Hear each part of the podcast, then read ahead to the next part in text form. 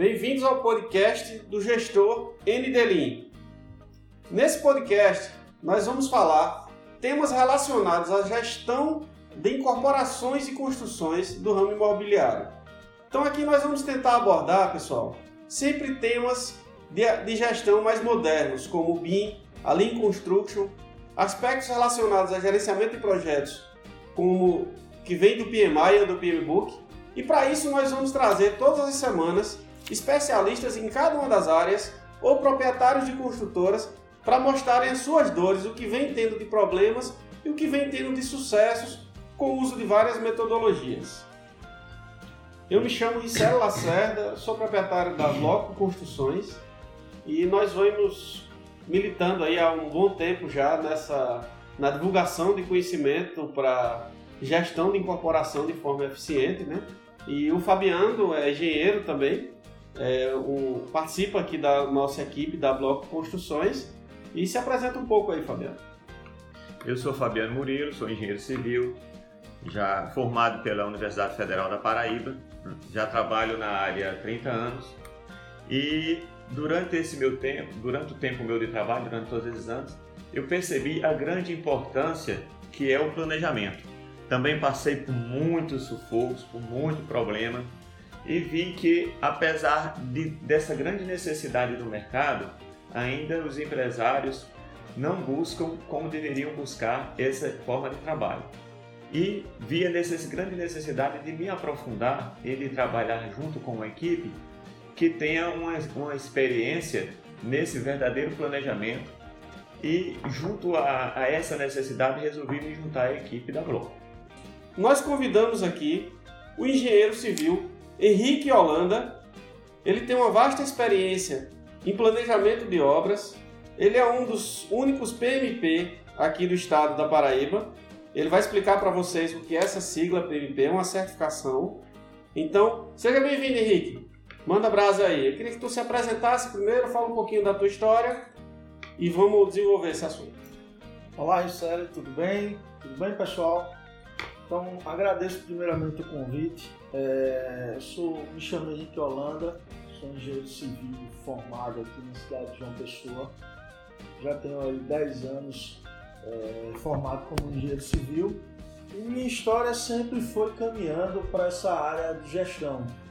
É, e tudo, tudo na nossa vida a gente começa a desenvolver por questões de dores. Eu tive a minha dor. Logo quando formado, o, é, tive o desafio de fazer um edifício. Um edifício de grande porte. E, e aquilo me incomodou muito, porque dia após dia era uma cobrança exaurida, sempre sem planejamento, sem controlar custo, era sempre problema no mestre, tudo sempre parecia estar atrasado. Então eu botei na minha cabeça é, como meta estudar a área de gestão que pouco se estuda na universidade é, hoje, imagine naquela época. Então eu fui, fiz uma pós-graduação. Em que ano você se formou? É, me formei em 2009, de sério. É. Formei em 2009 e um ano depois eu estava fazendo, porque naquela época a gente se formava e era contratado dentro da universidade. Então, imagina um recém-formado fazendo um prédio de 17 mil metros quadrados. Tá entendendo? Não sabia nem o que era fazer uma alvenaria. Então, naquela época, um ano depois eu já estava na pós-graduação, que era coisa rara. Na há 10 anos atrás, pós-graduação não era como hoje. A pós-graduação de gestão eficaz de obras e projetos. E aí, daí eu conheci a, o PMI, que é o Project Management Institute, é um instituto de gestão de projetos que consolida as boas práticas do mundo todo através de um guia.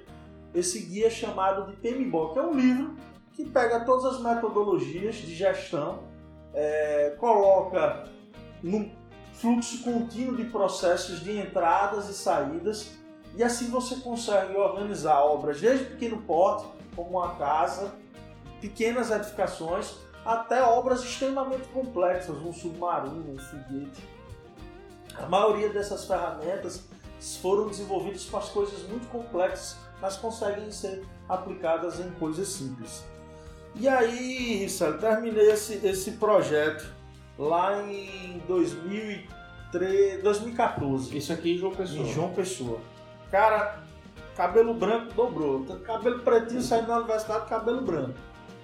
E uma dor de cabeça imensa. Eu disse, não, tem que estudar mais. Já tinha terminado a pós-graduação, mas na época a gente não tinha conhecimento. A pós-graduação é, é, um, é um curso que abre a sua mente. Ele não prepara você objetivamente para realizar nenhuma tarefa, a não ser que você tenha tempo para se dedicar é, em estudar aquela, aquela Ou função seja, específica. A, a prática e a, o aprofundamento do conhecimento de quem está querendo adquirir aquelas novas competências Aquelas é extremamente importante, né? Então, vocês vejam, pessoal, que não é só a teoria, não é só se pensar, ah, vou entrar numa especialização e a partir disso aí já vou ter todas as competências necessárias, né? Muito provavelmente você vai saber aonde pesquisar, sabe os principais autores, até exercita na sala de aula, mas a operacionalização daquilo é muito mais complexa. São outros tipos de curso que você precisa.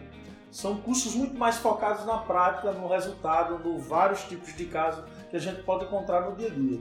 E principalmente na nossa área, né? na, na construção civil, se você não for para dentro do, da obra, não for para dentro do. entrar dentro do jogo acontecendo de forma real, isso aí não vai acabar tendo bons resultados, né? Não, Então fala um pouquinho mais da tua experiência que eu sei que você foi para São Paulo, já gerenciou algumas obras lá, cavou alguns buracos com alguns tatuzão lá. Diz aí, o que é esse danado Pois- desse tatuzão? Pois é, pois é. Aí terminei essa obra em João Pessoa.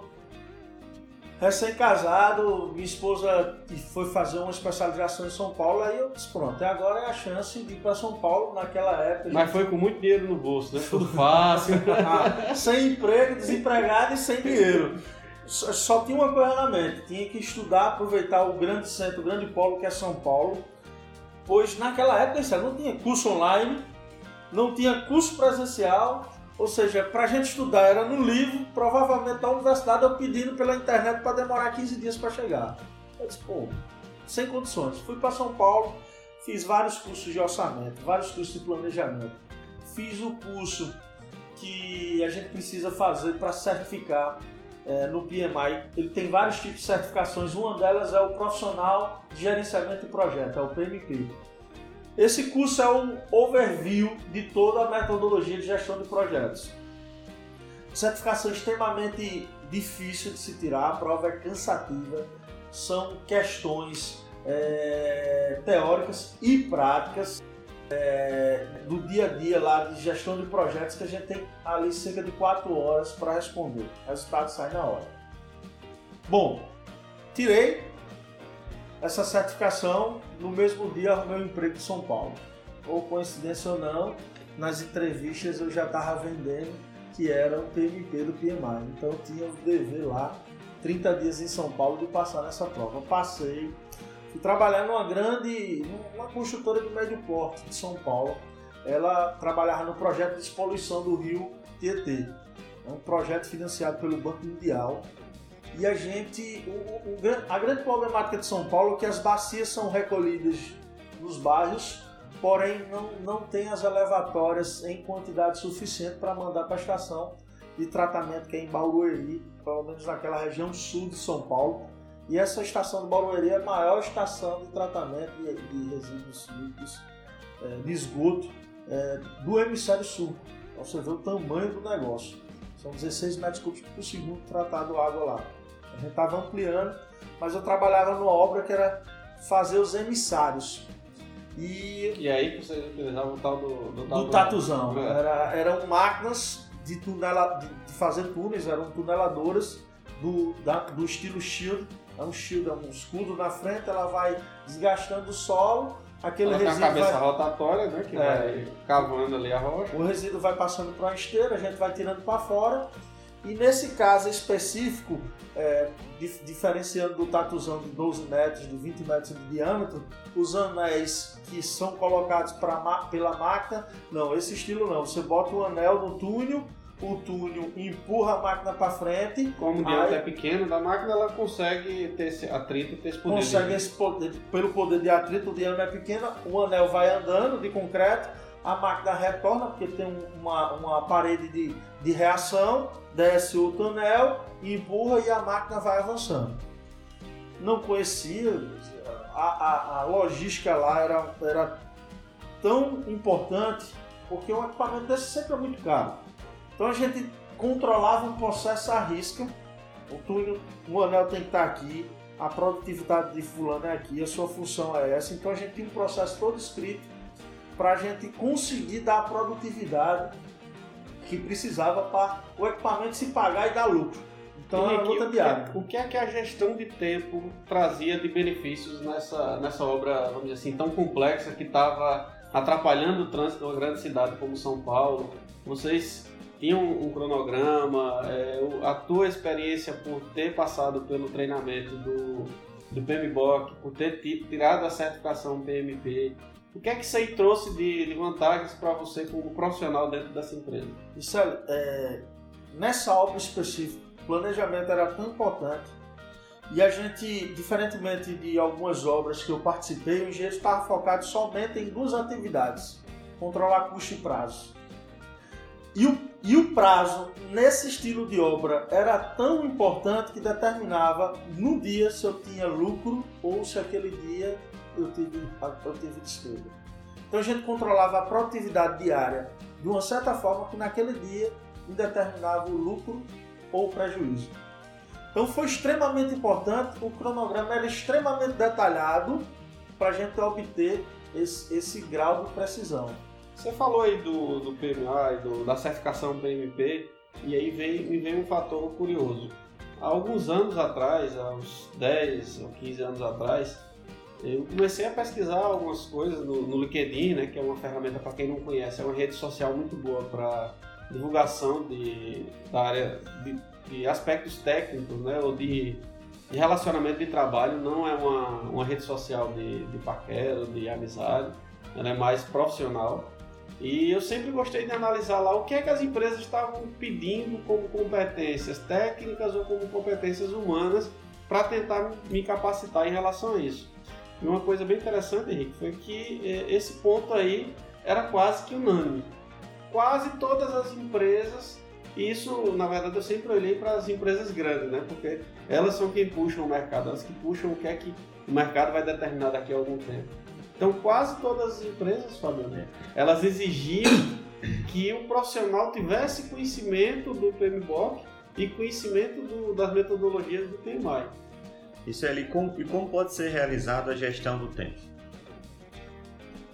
Vamos passar aqui essa pergunta para o nosso, nosso entrevistado aqui, Henrique. A gestão do tempo é, é uma parte da gestão do projeto onde a gente segue uma série de procedimentos é, esses procedimentos, evidentemente, são adaptados a cada porte e tipo de obra, onde o primeiro deles é o crucial.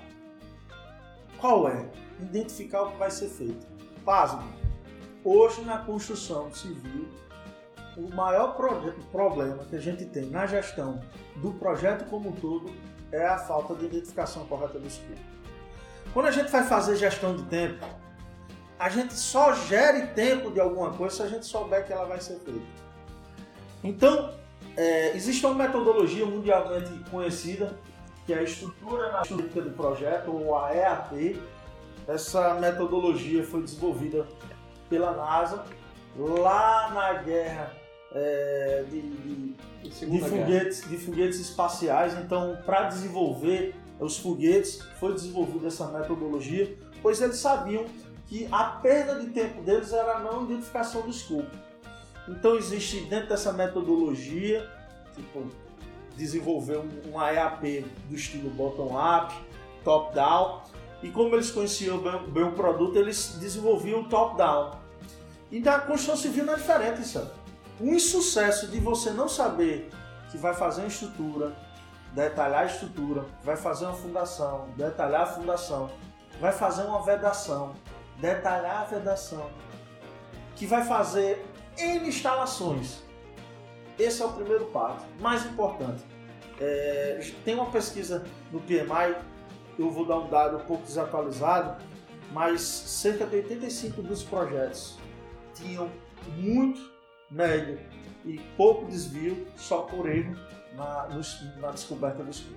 É, o próximo, para quem estiver nos ouvindo, pessoal, essa questão de definição de, de escopo e montagem da estrutura analítica do projeto QAP, é ela tem uma similaridade assim, muito, muito grande com a montagem, por exemplo, de um organograma, onde você tem aquelas caixinhas lá em cima, onde seria, por exemplo, a obra, seria aquela grande caixinha, e você poderia ter algumas caixas aqui embaixo que seriam as grandes etapas de uma obra, né? como fundação, estrutura, vedações, instalações, e a partir dali você vai decompondo cada um daqueles pacotes, Fabiano, em vários níveis abaixo, e esses níveis eles vão sendo decompostos até chegar num ponto que fique é, controlado.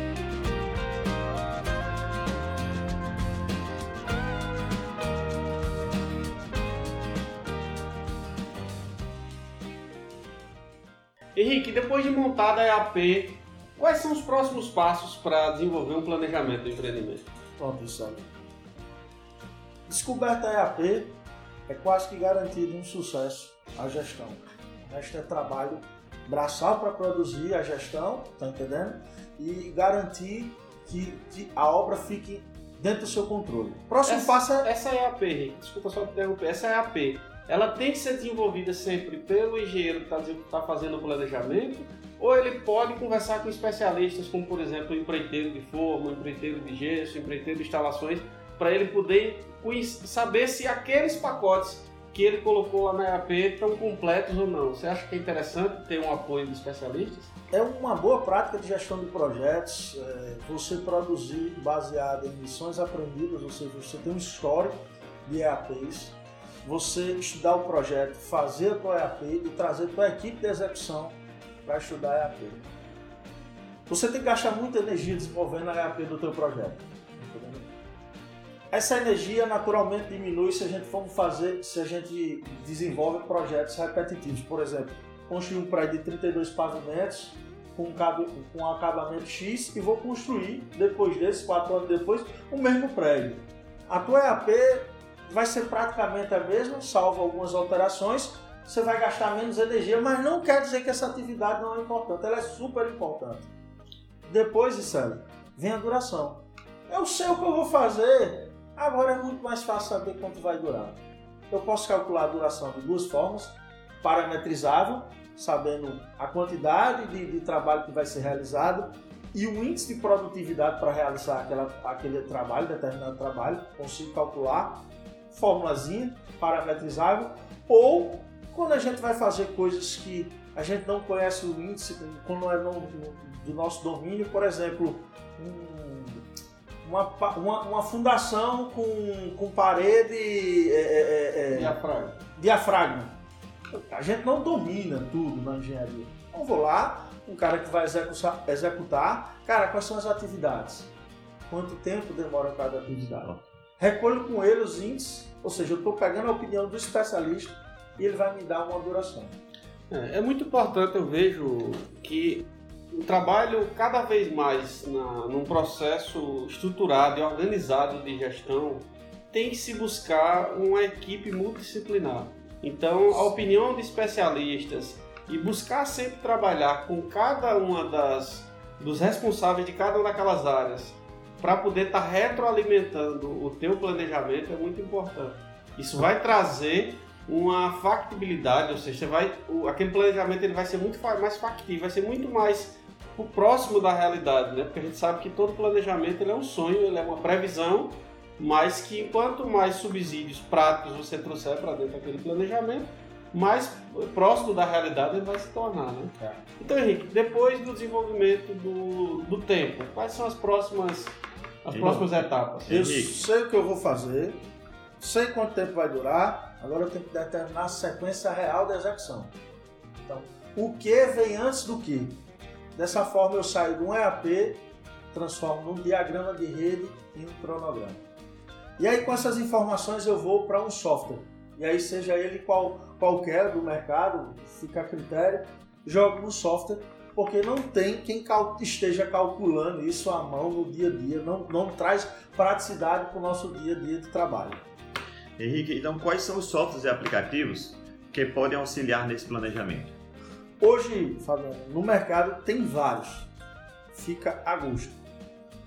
Microsoft tem software, a Primavera é um software da. Agora não o da Microsoft é o Project. É, né? da Microsoft é o MS Project. É, o Primavera é, é o P6 da O Primavera é o P6 da Oracle. É, e tem outros. Você tem preferência por algum do seu trabalho? É, hoje tudo que a gente faz está muito balizado pelo custo-benefício. Certo. Entendeu? É, não adianta ter uma Ferrari e não precisar de uma Ferrari. Exatamente. Então tem softwares de ponta que custam 50 mil reais que não vão, não vão ser utilizados nem 5%. Não adianta também ter um Fusquinha e precisar de um Gol. Então eu analiso sempre o custo-benefício e o que eu uso no dia a dia hoje é o MS Project. Porque uma, você aluga a licença, paga só quando está usando, é uma licença mínima tá entendendo? Para usuário pessoa física, para pessoa jurídica também é irrisório e você tá com um software é, não pirateado, podendo ligar para suporte e, e, e, conservar. Tem essas, tem essas softwares e, e, e tem grandes empresas multinacionais utilizam o Primavera, né? É. Qual é, você já utilizou o Primavera? Qual é, Conheço. qual é a grande diferença do Primavera para o Project? Fica, quem já está num nível mais avançado fica sempre se perguntando aí, né? A gente viu até a discussão alguns dias aí num grupo técnico na nossa área aqui, o pessoal citando esse software Primavera e dizendo que era muito avançado e tal. O que, é que você acha sobre isso? Então, o Primavera é um software de gestão de projetos. Então ele vai, ele baseado inclusive nas boas práticas do PMI. Então ele vai desde a integração, passando pela área de, de orçamentação, projeto, planejamento, execução. Ou seja, é um software extremamente complexo é uma Ferrari. O Project é um software simplificado que se detém a controlar custos, prazos e recursos. Então o foco dele é, é, é algumas partes do Primavera. Para gente que trabalha em obra no dia a dia, Vicélio, que provavelmente tem um RP na, na, na, empresa já implantado, e a gente sabe que tem RPs muito mais baratos até que o próprio Primavera, é, a gente, o Project dá conta do resultado. Então, por exemplo, no nosso caso, na Bloco Construções, nós utilizamos o RPCN. E o que é, qual é o procedimento que a gente faz? A gente monta a estrutura analítica no, no orçamento, exporta aquela estrutura analítica para o Microsoft Project.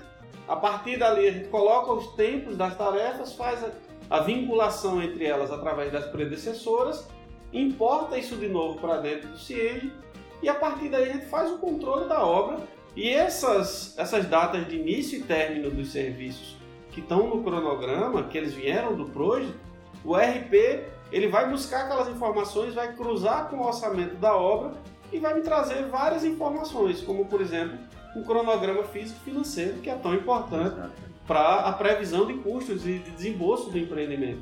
Né? Um, um outro potencial que vocês podem explorar no software de planejamento é antes de a maioria do project se comunica com o CIENGE, a, a, a, grande vantagem de você ter um software é, de planejamento especializado, é, a maioria dos, dos RPs negligenciam essa área, é, é, é você alocar um recurso, Vicente. E eu não digo alocar todos os recursos no projeto, por exemplo. É alocar pelo menos a mão de obra. E quando você aloca, você vai conseguir ver se o histograma produzido pelas datas e aquela sequência de execução é um histograma que realmente é execuível. Você tem uma laje com 15 homens quando você sabe que aquela laje só comporta ali 6 homens trabalhando. Então, a, a, a, alocação do recurso no planejamento é importante por causa disso. E assim, depois de feita a alocação do recurso e tratar das superalocações e as subalocações com a equipe é ideal para aquela obra é sim. Você tira lá do, do software de planejamento e joga no Cienge. E o Cienge vai te produzir um cronograma físico, físico financeiro ou econômico financeiro, como queira, ele produz os dois, muito mais equilibrado e muito mais próximo da realidade. Vai garantir a redução de desvios. Henrique, quais são os níveis de planejamento que você normalmente costuma trabalhar nos seus empreendimentos? Então, Risselli, é, existe um, um, planejamento muito mais estratégico. E aí cada autor é, chama com um. Um planejamento muito mais é, abrangente, é, a produção do cronograma geral. E esse planejamento estratégico tem um, um, norte. Norte para a equipe de execução, norte para a equipe de gestão e a diretoria enxerga como um todo como vai é, é, se desenvolver todos os projetos da companhia. Então, esse planejamento de longo prazo seria, por exemplo, o tempo total de obra, Tempo o tempo total de total obra. de cada macrofase, por exemplo, seria, seria isso aí, né? Seria isso aí. Seria o planejamento de longo prazo. E quais são os outros níveis? Pronto. Aí a gente vai para um um planejamento desse do estratégico para um planejamento gerencial. E aí as preocupações se tornam outras. Meu gerente ele quer saber quando precisa comprar os materiais, por exemplo, para não desabastecer a obra.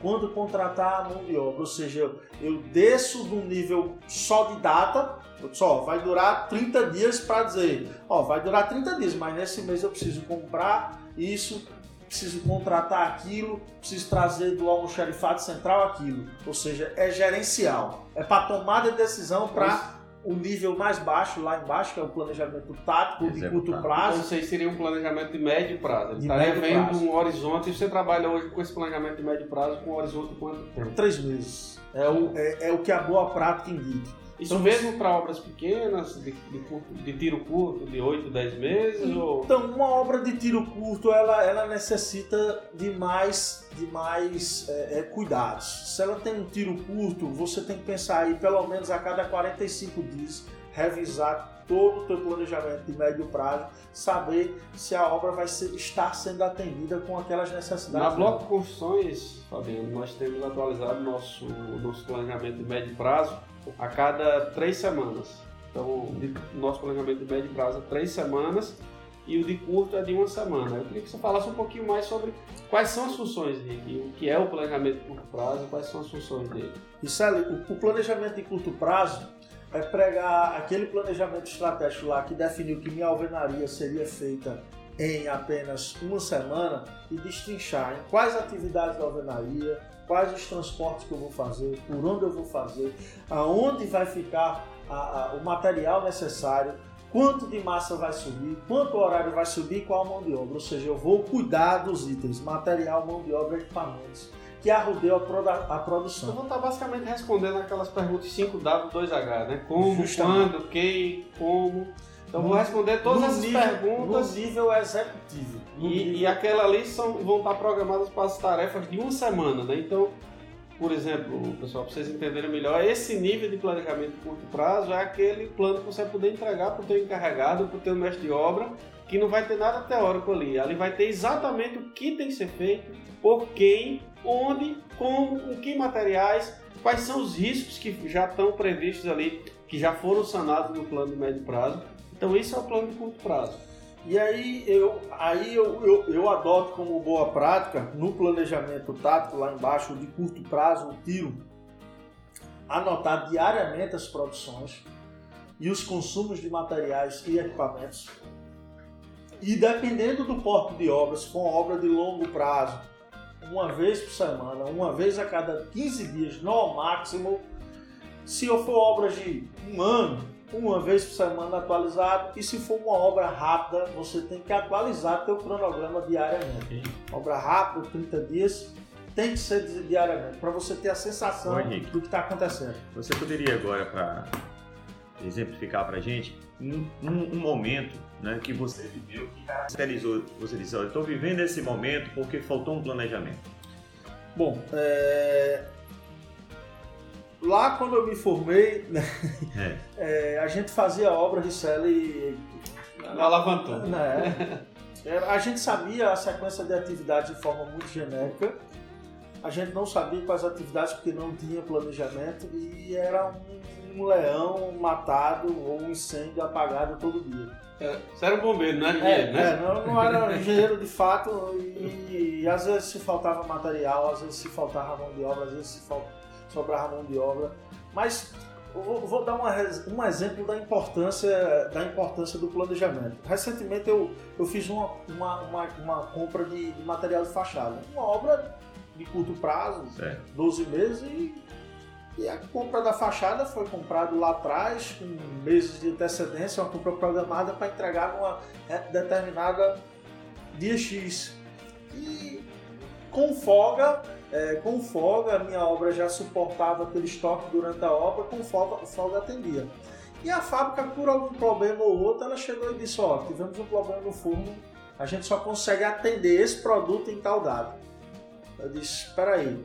Abri meu cronograma e aquilo, simulei essa data e aquilo me causava um impacto de 45 dias de atraso da obra.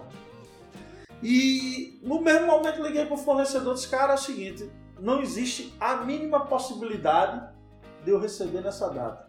A não ser que ele pague o atraso. Né? A não ser que você pague 45 dias de atraso. E nessa obra específica a gente fez o cálculo já do impacto, por isso que é importante planejamento e orçamento. Eram cerca de 35 mil reais o, o, o impacto. A gente tinha feito mestre de obra, custos indiretos de obra e atraso, soma no, no marketing que ia ter que somar na obra, tudo isso dava cerca de 35 mil reais. Se me apresenta, você tem um prazo para me apresentar uma solução. E aí ele me apresentou um produto similar, uma, com uma tonalidade parecida, tinha em estoque com um desconto de 30%. Então foi uma vantagem. Você estava fazendo do limão a limonada. Eu acabei fazendo do limão a limonada. Eu consegui economizar 30% no material, no item da obra, porque ele, ele, a fábrica provocou esse erro que eu não tinha nada a ver, com muito planejamento me antecipei, e a fábrica, com o acaso do dia a dia ou, ou questões comerciais, por atender outro cliente que era mais prioritário, não quis me atender e eu disse: ah, agora vai ter que arrumar uma solução para mim. Agora, se eu não tivesse cronograma nem orçamento, eu conseguiria identificar isso? Hum. Talvez não, talvez eu disse: então, tudo bem, me entrega nessa data ia atrasar a obra. O que ia acabar acontecendo é que você ia tocando, você não sabia mesmo qual era a data exata que você ia terminar, você não sabia qual era a data exata que você ia ter que usar aquele material. Então era impossível você estimar. Ia jogar seu planejamento fora. Era Sem planejamento ia jogar tudo fora. Era né? impossível você conseguir mensurar o impacto se você não tivesse um planejamento. Né? Henrique, então me diz aí, pegando esse gancho aí, quais são os principais usos que você vê do planejamento de tempo? Então, assim, quais são os, os próximos passos que uma empresa, uma construtora vai poder é, ter de resultado no empreendimento se ele realizar um planejamento de tempo bem feito? Richelle, olha, o planejamento base de uma obra, ele auxilia todos os departamentos da empresa. Recursos humanos, financeiro, almoxarifado central, se a empresa tiver nesse ponto.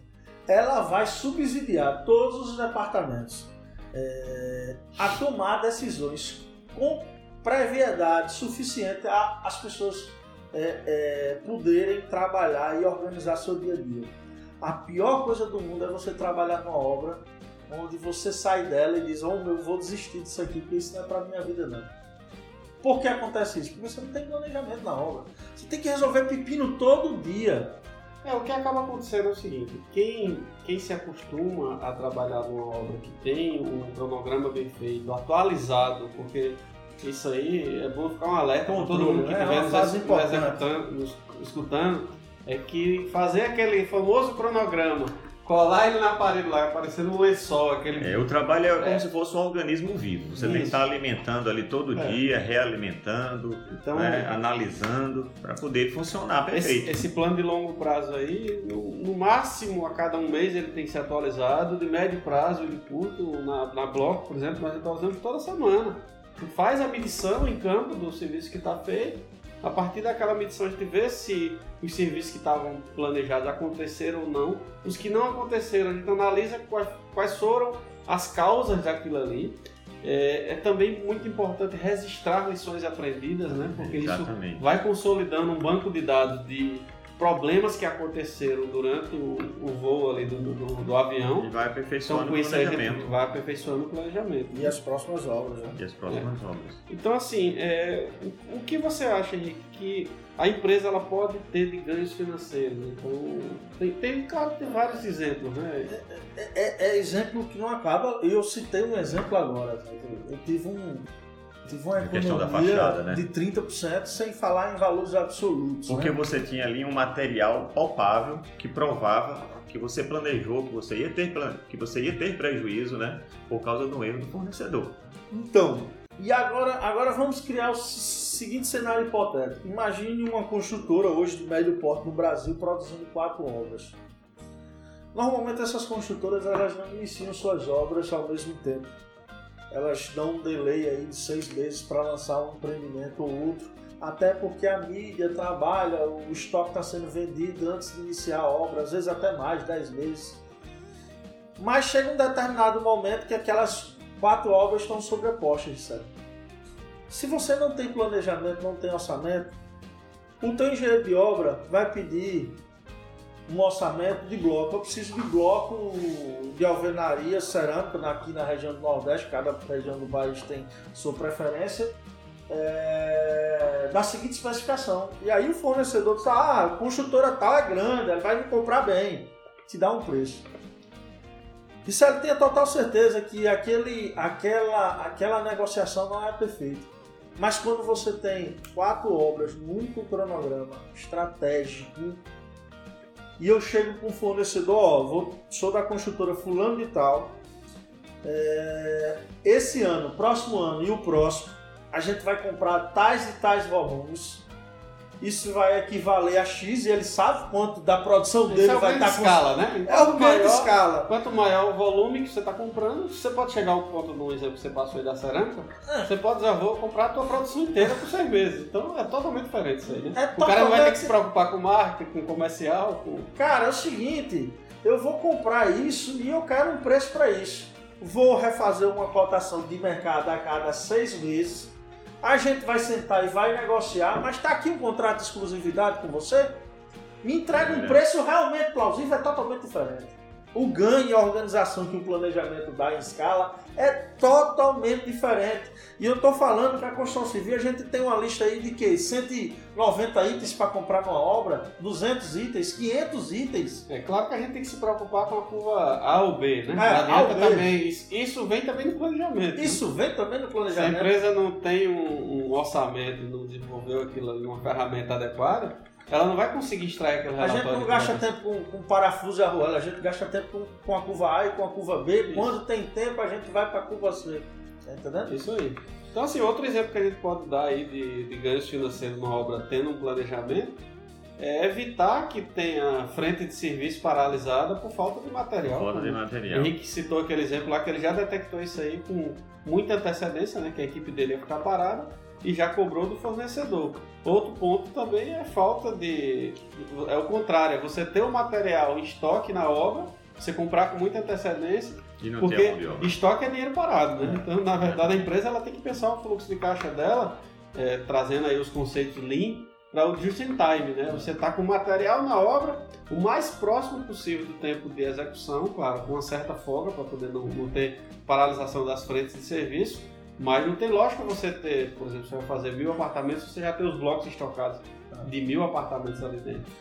Por isso que você precisa ter o um cronograma para poder evitar que você tenha um dinheiro parado por muito tempo ali, que aquele dinheiro podia estar aplicado, e você ter aquele dinheiro parado isso é, isso sem é, estar utilizando. Isso é importantíssimo, Marcelo. A gente, a gente Até tende... também para não congestionar a obra, né? Você entulha, também entulhando a obra com um estoque enorme. É, você vai gastar, é. você vai ter que ter um espaço maior para estocar o material. A mobilidade. Teu dinheiro está lá dentro parado. Aquele material pode se deteriorar durante o processo de estoque.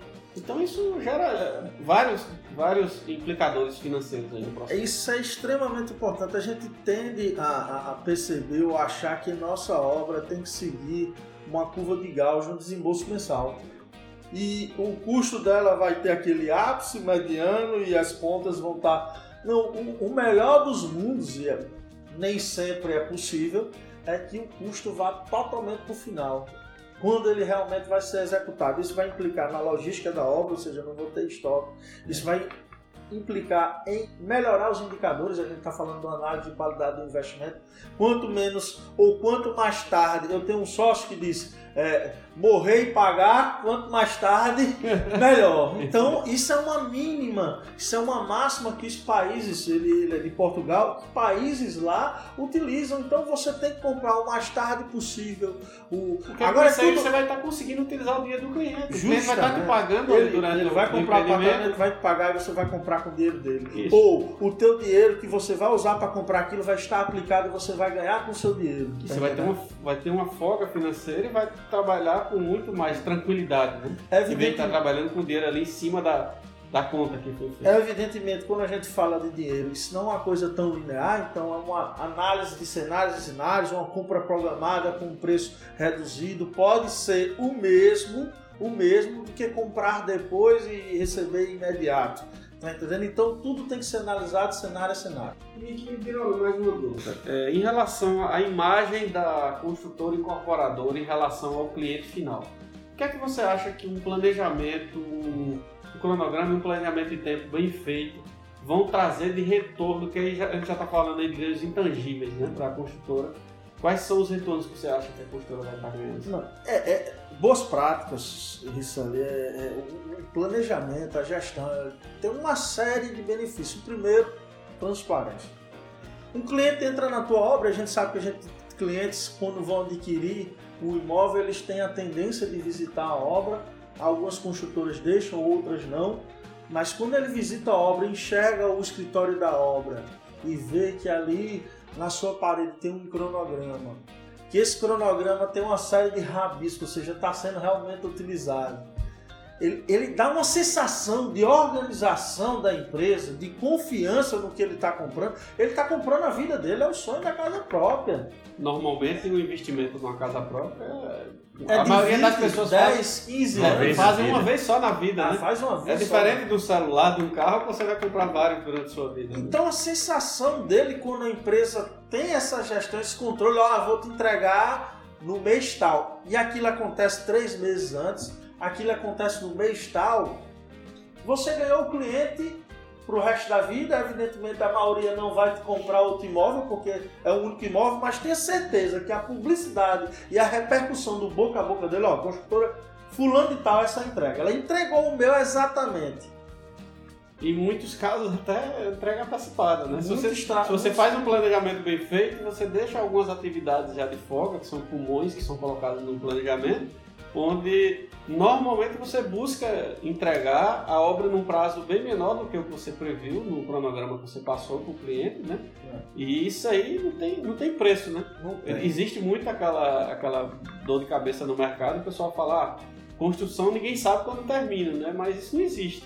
Isso, não isso, isso é para empresa que não tem planejamento. Quem desenvolve planejamento e que investe um pouco, né? A gente estava até com um cliente aqui ontem, né, Fabiano? Foi. E a gente falou isso para ele, que planejamento é investimento, não é custo.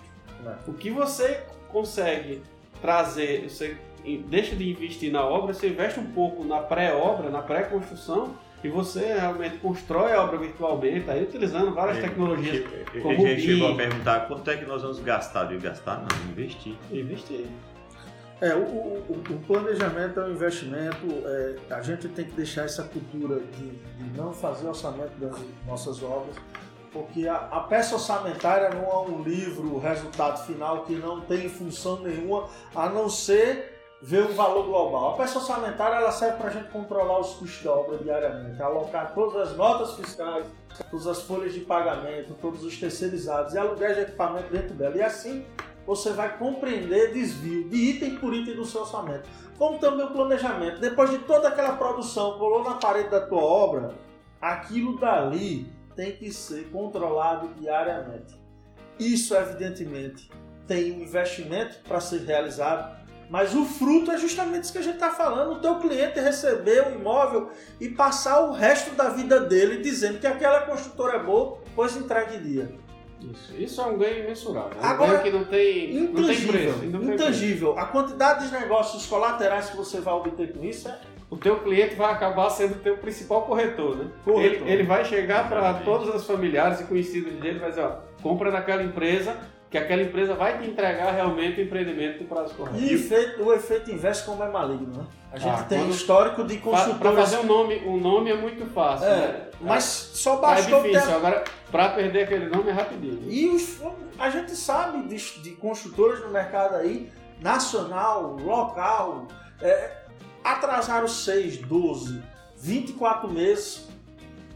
Quando se fala o nome dessa construtora, o cidadão, não, essa construtora não. Deus me livre. Deu, me livre, deu, E o problema por- na manutenção por falta de planejamento. Que você termina perdendo todo o lucro só na manutenção por falta de um planejamento. A, a manutenção é- é- E faz parte do planejamento. é, é uma coisa que tem que ser bem tratada, tem que ser bem é, é, é, planejada, pois como todo, todo equipamento, o edifício é um, um- um elemento que vai gerar manutenções. Ele vai ter desgaste, vai gerar. Algumas manutenções preventivas, outras corretivas, mas é extremamente importante que a empresa tenha um sistema da qualidade instalado na sua construtora para você desenvolver é, atividades conforme metodologias já bem testadas e bem é, é, fazer constante treinamento da mão de obra, conscientização, porque é um produto mon- montado muito manualmente. Então, possivelmente vai ter itens a fazer manutenção. A gente tem que minimizar, reservar um Exatamente, dinheiro É o que eu fazendo. O planeja- E o planejamento minimiza isso a taxas né, aceitáveis. aceitáveis, aceitáveis de custo que a gente já aloca uma análise prévia da qualidade do investimento, não vai fazer parte do resultado, tá entendendo? E você tem que planejar e executar toda a tua obra e controlar para que esse pós-obra, essa manutenção preventiva e corretiva fique E vai fazer parte da satisfação do cliente também, né? Imagina o olha aqui, cliente eu que nunca liga para manutenção. Então, Olha a propaganda. Pessoal, beleza. Então, é isso aí. Henrique. Que agradeço muito tá, a participação aqui no nosso podcast. Então, é muito importante a tua participação, você como um grande especialista aí no mercado de, de planejamento. Queria que você desse tuas, tuas palavras finais aí. Fala um pouquinho da tua empresa, da 3HM, o que é que vocês, o que é que vocês trabalham, o que é que vocês fazem no mercado aqui, quais são as, as áreas de atuações de vocês. Pois é, Richelle, Fabiano, eu agradeço demais. Até a gente conseguiu passar um bocado de conteúdo para vocês que estão é, vislumbrando contratar ou já contratam esse tipo de serviço.